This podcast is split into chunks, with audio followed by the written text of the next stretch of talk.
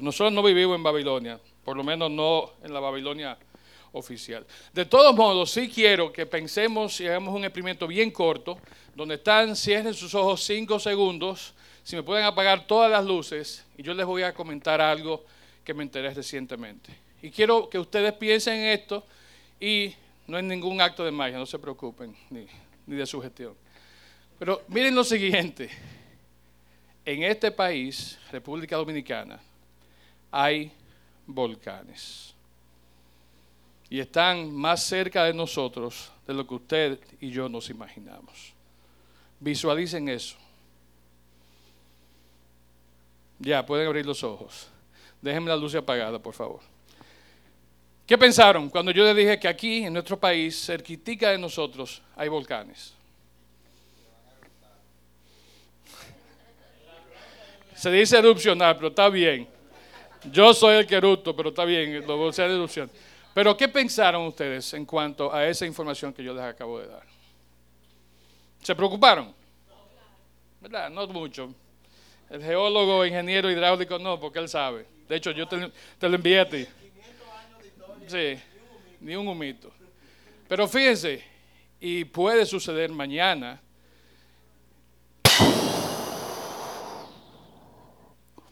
No es lo mismo que yo se diga a ustedes, a que ustedes vean en un mapa, en una representación gráfica, que realmente en este país hay volcanes. Y cierto, han estado durmientes por 500 años, pero eso no quiere decir que mañana, por un movimiento en una de las plaquitas tectónicas que tenemos por ahí, esos volcanes se activen. De hecho, hay una representación pictográfica en una cueva de los indígenas que la encontraron los pobladores tempranos de la isla, donde se representaba un volcán en erupción. Una de las historias de los colonos iniciales decía que había una montaña que botaba humo. ¿Cómo se sienten ahora? Huelman sobre todo. ¿Se sienten igualitos? Se sienten un poquito diferentes porque no es lo mismo, como dice el refrán, llamar ¿verdad? al enemigo que verlo llegar. No es lo mismo que yo diga a ustedes que en, esta, en este país nuestro hay volcanes, a que realmente nosotros veamos una representación de dónde, qué tan cerca de nosotros, o de algún lugar, o de algún familiar suyo, de una finquita que su papá y su mamá tienen, hay un volcán durmiente. Entonces, fíjense el poder que tiene comunicar algo de manera visual, de manera gráfica, no es lo mismo que me lo estén diciendo, ah, hay volcanes, ah, sí, hay volcanes, ah, qué bien, está bien, vive, sé feliz. ¿Te hace feliz a ti? Bien. No es lo mismo eso que ustedes vean que hay realmente varios volcanes en proximidad nuestra que están durmiendo. Ahora, la intención de esto, y pueden prender las luces ya, por favor. La intención de esto no es asustarlos. La intención de esto es simplemente demostrar cómo, a través de un mensaje gráfico, nuestra percepción de algo, el entendimiento de un peligro que puede ser latente o puede ser eh, inminente cambia cuando lo vemos representado gráficamente. Bien, hoy vamos a hablar un poquito de Daniel 5. Y Daniel 5 es el pasaje que habla sobre precisamente una escritura en una pared.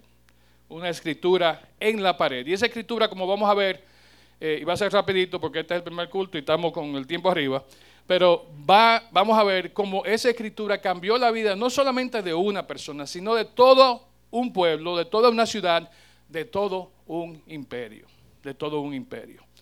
Eh, y estamos acostumbrados a ver cosas gráficamente, ¿verdad? Eso no es nada nuevo. Nosotros estamos acostumbrados a ver representaciones gráficas de muchos, muchísimas cosas. No sé por qué no está saliendo. Ayúdame allá, Leo.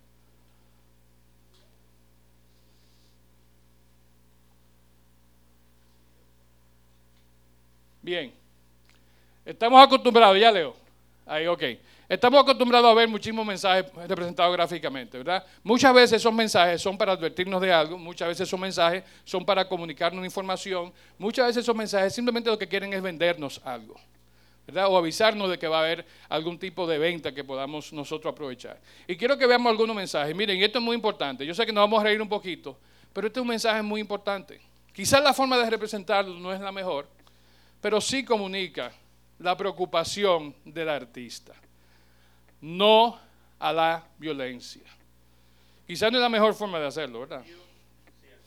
Dile no a la violencia. Pero está bien, comunica el mensaje. Sabemos que es una situación real en nuestro país el abuso de las mujeres, los feminicidios, ¿verdad? Entonces, esa es una forma de alguien que estuvo preocupado de comunicarlo de la mejor forma que él puso. Algunos de esos mensajes no son tan, tan cosas, pero comunican, ¿verdad? Venden.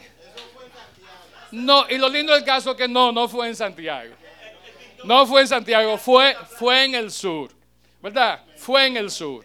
Y la tomé yo, la foto. Es un cibaeño que se transmigró. Pero fíjense, llega el mensaje, porque mira, aquí estamos todos queriendo saber dónde que venden dulces.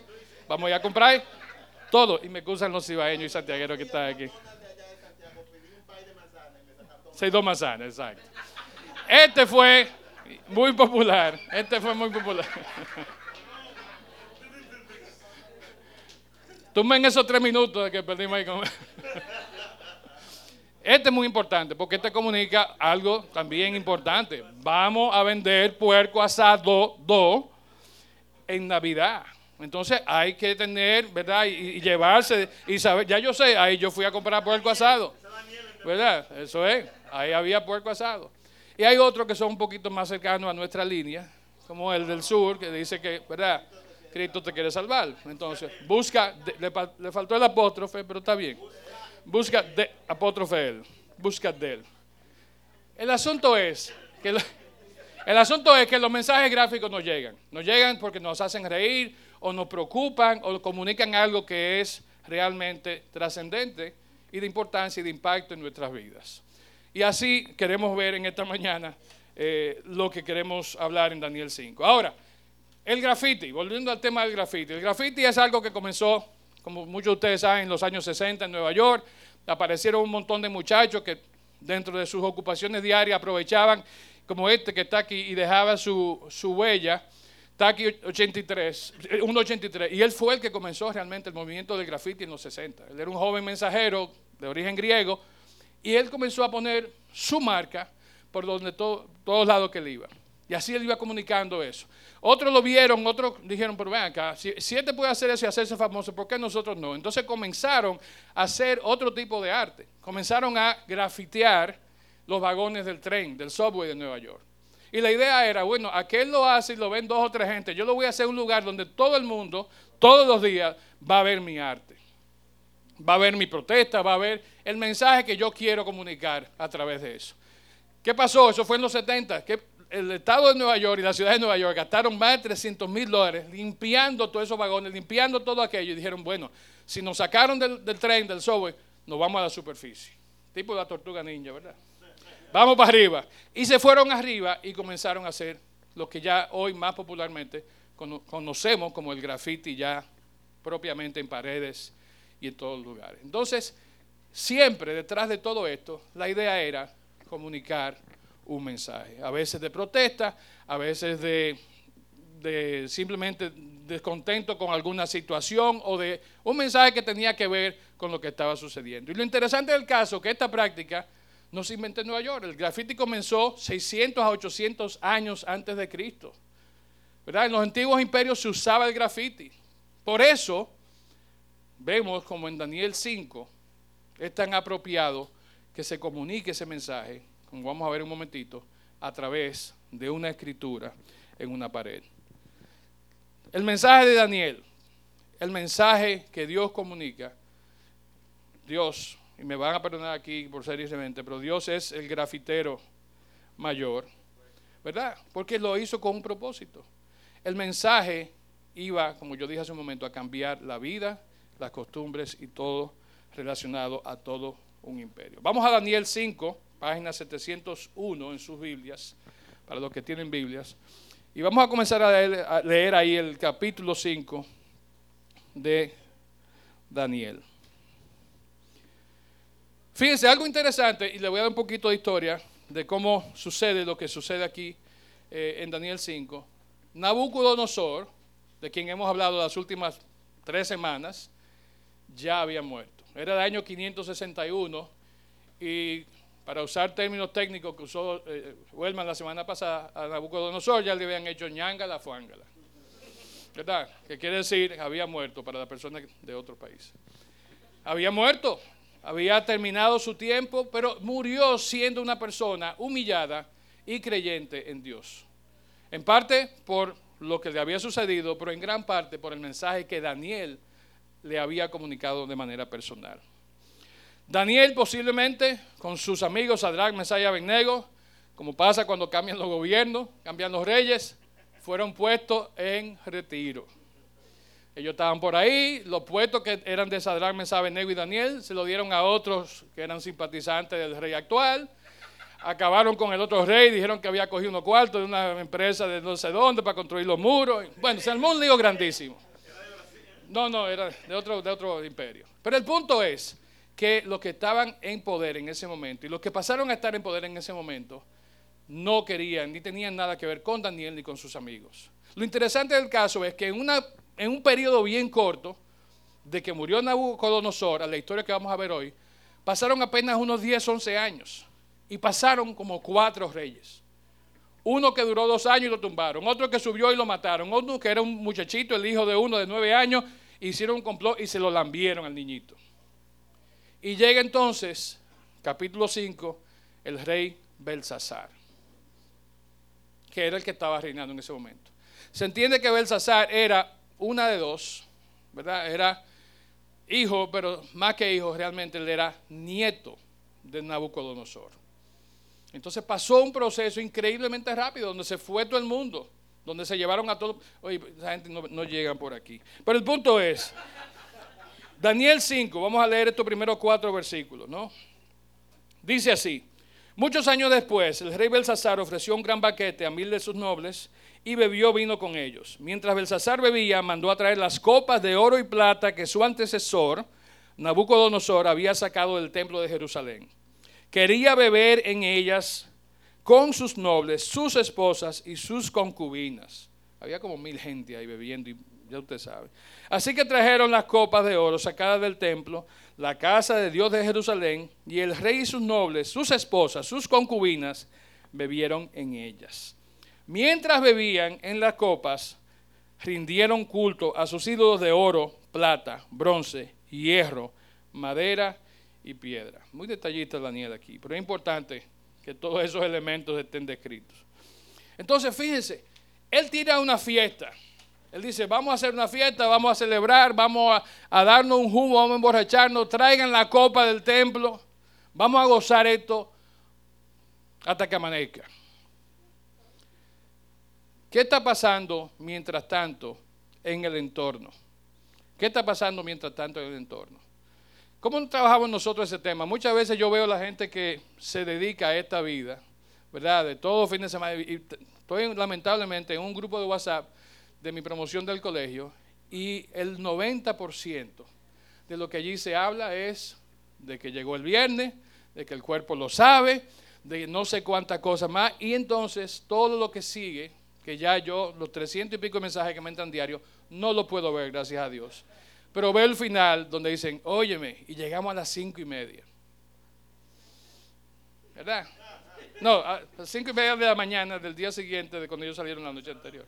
¿Verdad? No, exacto. Pero ese es el punto. O sea, estamos en medio de un proceso, estamos con, complicaciones, pero lo que atinamos a hacer es decir, bueno, es, viernes y el cuerpo lo sabe. Vamos a darle, vamos a darle para allá. Algo que no, bueno, eso vamos a verlo en un momentico. Eh, y lo voy a dejar ahí con una intención expresa. Pero algo que debemos entender es que cómo nosotros queremos tapar, cómo nosotros queremos cubrir, cómo nosotros queremos cambiar nuestro entorno. ¿Haciendo qué? ¿Qué hacemos para disfrazar lo que nos está pasando? Muchas veces es esto lo que hacemos. Muchas veces tiene un buen propósito, ¿verdad? Y tiene éxito y, se logra hacer algunas cosas. Y de hecho vamos a ver algo ahora que es referencia a eso. Pero no siempre el resultado es algo positivo y tan bonito como lo que vamos a ver ahora.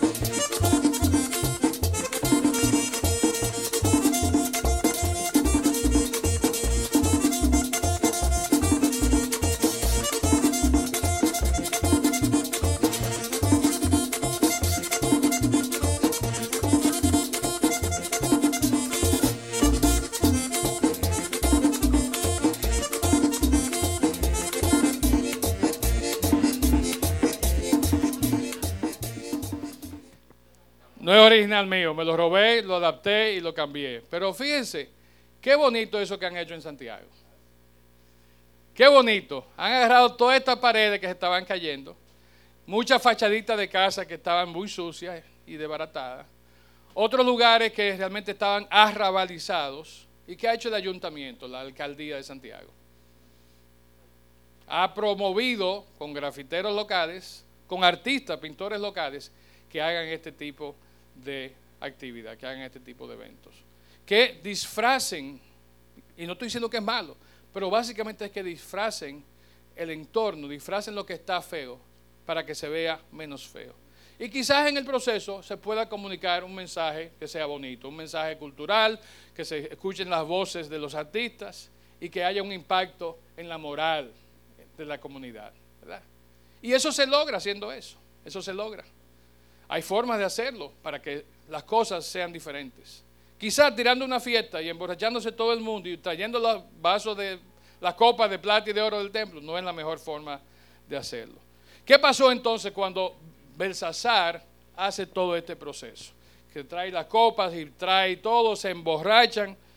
Dice aquí que él no tenía temor, él no tenía, él no se sentía eh, eh, ofuscado por lo que él estaba haciendo.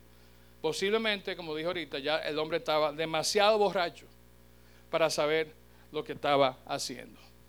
Vamos a darle a este versículo. Fíjense aquí, algo interesante es que como consecuencia de todo esto, y hablamos ahorita de eso un poquito, pero como consecuencia de todo esto, el reinado de Babilonia iba a sufrir, iba a pasar por un proceso. Ahora entregaré, dice Jeremías 27, 6 y 7, ahora entregaré estos países al rey de Nabucodonosor, Babilonia, quien es mi siervo. He puesto todo bajo su control, aún los animales salvajes. Eso fue lo que pasó y lo que hemos visto hasta ahora. Todas las naciones le servirán a él, a su hijo y a su nieto, quien estamos viendo la historia esta mañana, Belsasar, hasta que se acabe el tiempo de ellos. Entonces muchas naciones y grandes reyes conquistarán y dominarán a Babilonia. Posiblemente Belsasar sabía eso y estaba celebrando porque él sabía, bueno, yo soy el nieto yo soy el nieto. Si esto es verdad, me toca a mí. Pero es posible que él ni siquiera estaba enterado. Es posible que si lo sabía, a él no le importara. Él lo que estaba viendo es, estamos en guerra, porque eso es parte del contexto de, la historia. Estamos en guerra. De hecho, la ciudad estaba sitiada por un ejército de los medos y los persas. Y él dijo, bueno, como que esta cuestión se está acabando, vamos a disfrutar. Bebamos, y gocemos que mañana no sabemos. Y así mucha gente vive hoy en día. Ese fue el enfoque, lamentablemente, que tomó Belsasar. Proverbio 29, 1 dice, el que es necio a las represiones, reprensiones será destruido de repente y sin remedio. Dios, la vida, los demás, Dios a través de las demás personas, nos viven dando consejos, nos viven diciendo las cosas que están bien, lo que estamos haciendo mal. Hay consejos, hay reprensiones, hay advertencias. Sin embargo, no hacemos caso. Y dice aquí Proverbio 29.1 que el que es reacio a las reprensiones será destruido de repente y sin remedio. Babilonia. Babilonia era, como vimos la semana pasada, toda una ciudad, todo un imperio. Y él estaba muy seguro, Belsasar y su grupo, porque tenían una serie de situaciones y condiciones que, y no sé si se lee muy bien ahí, pero fíjense, había un, sistema de murallas externas y internas y tenía fosas que lo hacían una ciudad muy segura. Las murallas externas tenían longitud de 27 kilómetros, 7 metros de ancho, 30 metros de altura. ¿Quién se metía ahí? Las murallas tenían torres de vigilancia, las cuales tenían uno otro 30 metros de altura. Las puertas de la ciudad estaban hechas de bronce, tenían provisiones de grano y agua para varios años y un canal atravesaba la ciudad, la que le traía agua del río Éufrates. Eso era, como dicen por ahí, self-sustained. No necesitaban de nada de fuera, eran autosostenibles. Podían vivir toda la vida sin tener que hacer nada, simplemente recoger y recolectar comida y los granos de, de su imperio y vivir tranquilamente. Y eso se suponía que debía darle cierta seguridad. Quizá eso fue lo que le dio falsa seguridad aquí a este jovencito. Bien, ¿qué pasó después? Versículos 5 al 9, donde estamos aquí en Daniel 5. ¿Dónde fue eso? Dice, de repente o de pronto vinieron, vieron los dedos de una mano que escribía sobre la pared blanqueada del palacio del rey cerca del candelabro.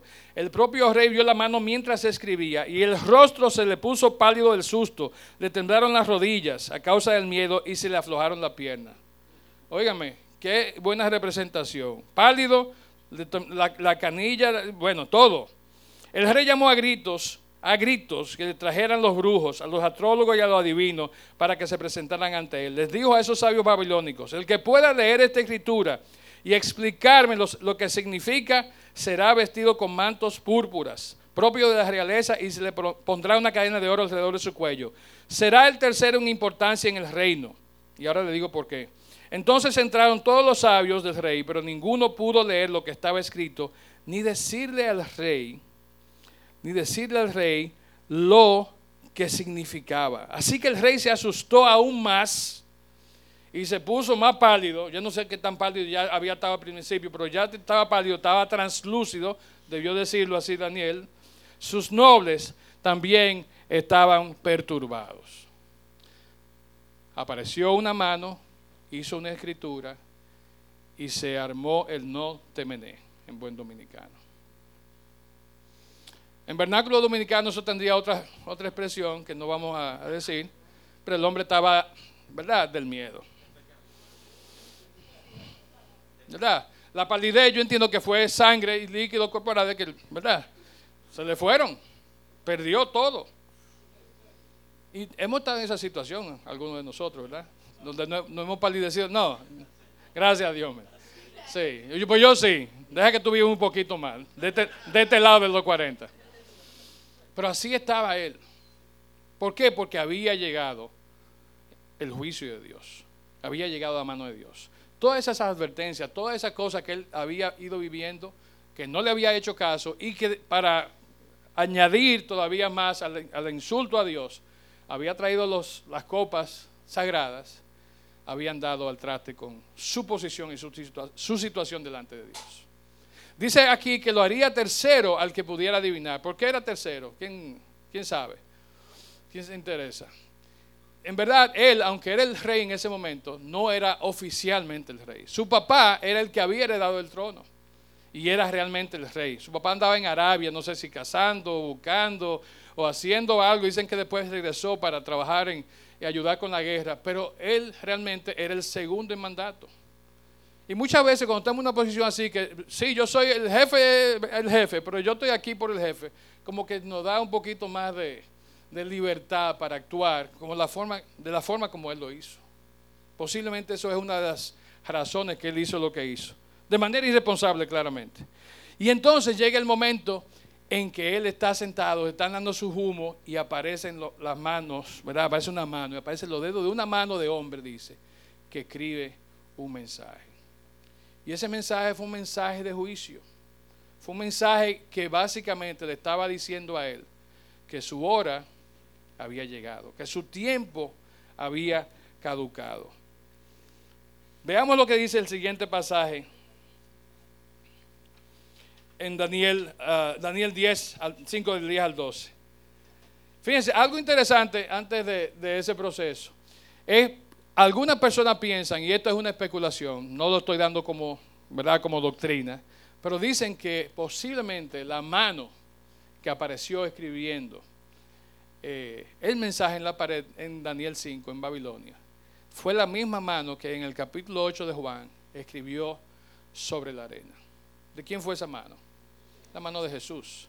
Y dice que en ese momento, cuando él estaba postrado escribiendo sobre, sobre la arena, estaba escribiendo y haciendo un acto de misericordia de una persona que había sido traída delante de él, encontrada pecadora, pero que estaba arrepentida. Y el mensaje en la arena posiblemente es un mensaje de, de perdón, ¿no? Por el arrepentimiento de alguien. Sin embargo, esa misma mano estaba escribiendo y había escrito sobre esa pared un mensaje de juicio. Porque después de advertencia y después de haber sido encontrado con las manos en la masa, aún así ese rey estaba buscando lo que no se le había perdido. Terminamos aquí viendo rápidamente Daniel 5, 10 al 12. Dice aquí, cuando la reina madre oyó lo que estaba pasando, se dirigió apresuradamente a la sala del banquete y le dijo a Belsasar, que viva el rey, no se ponga tan pálido, ni tenga miedo. Hay un hombre en su reino en quien vive el espíritu de los dioses santos. Durante el reinado de Nabucodonosor, este hombre demostró percepción, entendimiento y sabiduría como la que tienen los dioses. El rey que precedió a usted, o sea, su antecesor, el rey Nabucodonosor, lo nombró jefe de todos los magos, los brujos, los astrólogos y los adivinos de Babilonia. Este hombre, Daniel, a quien el rey le dio por nombre Belsasar, tiene un intelecto excepcional y rebosa de conocimiento y entendimiento divino. Puede interpretar sueños, explicar acertijos, resolver problemas difíciles. Mande a llamar a Daniel y él le dirá el significado de lo que está escrito en la pared. Llega la reina y esa reina no era su esposa. Puede ser que fuera su mamá, puede ser que fuera eh, la abuela. De hecho, puede ser la viuda aún de Nabucodonosor. Conociendo cómo esta gente se casa con muchachos más jóvenes, todavía esta seguramente es una señora muy joven. Pero era alguien que le está diciendo, te doy este consejo, busca a alguien que puede ayudarte a entender esta escritura. Busca a este varón de Dios que de hecho ayudó a tu abuelo a interpretar el sueño que él tuvo y de ahí las consecuencias que vimos en la vida de Nabucodonosor. Y ese es el mensaje básicamente. Busca a alguien que te ayude, a alguien que te sirva para interpretar. Y algo importante que yo quiero que entendamos antes de pasar a, este próximo, perdón, estoy aquí, estoy aquí medio complicado con el asunto del tiempo. Pero algo importante que yo quiero que entendamos antes de pasar a este eh, próximo pasaje es que Daniel cuando llega y se presenta delante del rey, lo que atina a hacer no es a darle un boche, no es a darle una, situación de decirle, está bueno que te pase. Tú ves, tú fuñiste, te pusiste a hacer esto, te embromaste. Daniel aprovechó, y vamos a verlo en el pasaje que sigue ahora, de Daniel 13 eh, al 16. Sí, 5.13. Se nos fue allá.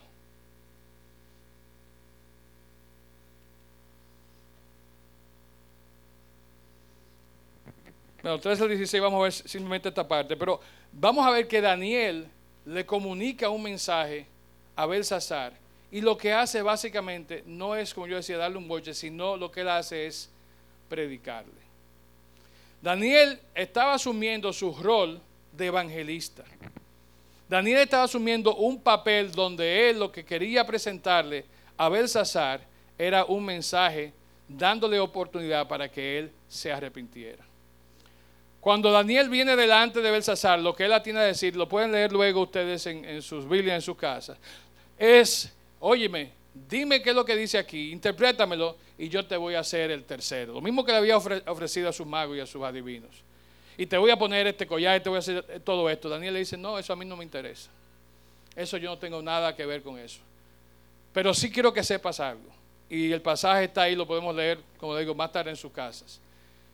Tu abuelo, Nabucodonosor, que fue el hombre a quien Dios entregó y prosperó en este reinado de Babilonia, pasó por este proceso, lo que vimos la semana pasada en el mensaje que compartió Wellman por estarse haciendo esto y esto y esto y por su orgullo, Dios lo humilló, lo puso eh, a, estar rumiando como un animal. Y no, solo, no fue solo hasta que él reconoció que Dios es Dios soberano, Dios sobre todas las cosas, que Dios entonces lo restauró e hizo de él un rey y un imperio, el de Babilonia, mucho mayor que el que tenía antes. Tú, sin embargo, ¿qué has hecho? Tú has hecho todo lo contrario. Tú te has engrandecido, no te has humillado y entonces estás haciendo algo, hiciste algo que sirvió para ofender a Dios. Y el mensaje fue el que conocemos, ¿no? Mene, mene, tekel, uparsin. Lo vimos en la pantalla, ¿verdad? O parsin, realmente. Y básicamente el mensaje lo que está diciendo, tu reino, ¿verdad? Ha sido puesto en balanza. Tu reino fue pesado y fue hallado que le faltaba. Tu reino va a ser básicamente eliminado y va a ser dividido. Y ese reino que tienes tú hoy, que no era tuyo, pero lo heredaste, va a ser entregado a los medos y a los persas. ¿Por qué? Porque tú, en vez de llegar y aprender la lección de tu abuelo y de ver la escritura en la pared, ¿qué hiciste? Te llenaste de orgullo y no fue sino hasta que tenías la espada al cuello donde tomaste entonces acción. Y quiero concluir con eso, ¿no? Quiero que concluyamos en esta mañana con eso y pensando en ese mensaje final que Daniel le dio al rey. Alrededor nuestro estamos viendo, y no como lo que vimos al principio, ¿no? Estamos viendo la escritura en la pared. Yo personalmente en mi trabajo, en lo que hago día a día, en mi casa, en mi familia, por todos lados veo escritura en la pared. Veo mensajes que Dios me está enviando. Y yo sé que a ustedes también. Dios nos está hablando a nosotros hoy. Nos habla como individuos, nos habla como comunidad de fe, nos está hablando aún como país, como nación. ¿Y qué estamos haciendo nosotros? Muchos, lamentablemente, incluyo a muchos cristianos, estamos haciendo lo mismo que hizo Belsasar. Bueno, este país se fuñó. Vamos a, ¿verdad? Vamos a, vamos a fiestar, vamos a, disfrutar lo que queda, vamos, vamos a buscar la, la forma fácil, la manera fácil de salir, ocultar esos problemas. En vez de decir qué hay que hacer o qué yo voy a hacer para enfrentarlos y para buscar una solución. Y parece cruel, pero fíjense en la primera imagen que les presenté con el asunto del feminicidio. Eso fue alguien que viendo la situación que hay, le preocupó de una forma tal que decidió tomar acción. Y la acción quizá que él podía tomar no era ir a la policía a reclamar, no era ir a los periódicos de la televisión a denunciarlo, pero él lo pudo hacer de una forma gráfica, pictórica, que comunicara su preocupación. Él tomó acción. Él tomó acción. ¿Qué acción estamos tomando nosotros hoy? Como les digo, la escritura está en la pared. Estamos viendo lo que está sucediendo a nuestro alrededor, estamos viendo lo que está pasando en nuestro país, y no solo en nuestro país, en todas partes alrededor nuestro. ¿Verdad? En todos los países del mundo. Vimos cómo perdió Argentina ayer de Francia. ¿Verdad? Óigame, se está acabando esto.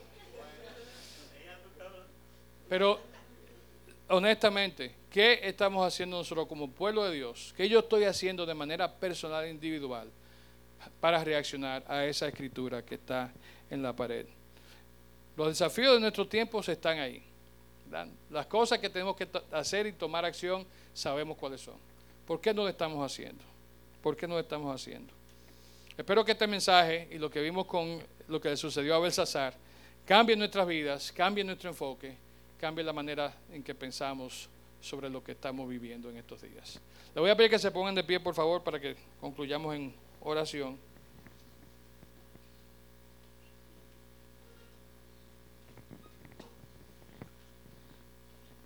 Oramos, Señor, te damos gracias por este día que nos has regalado, te damos gracias por tu palabra, Señor, que nos enseña y nos admonesta, Señor, nos muestra claramente lo que pasa con aquellos que escuchando tus advertencias, Señor, escuchando tu voz y viendo, Señor, eh, tu mensaje, deciden muchas veces ignorarlo. Pedimos, Señor, que no seamos así, que no seamos como dice tu palabra del pueblo de Israel que endureció su corazón, Señor.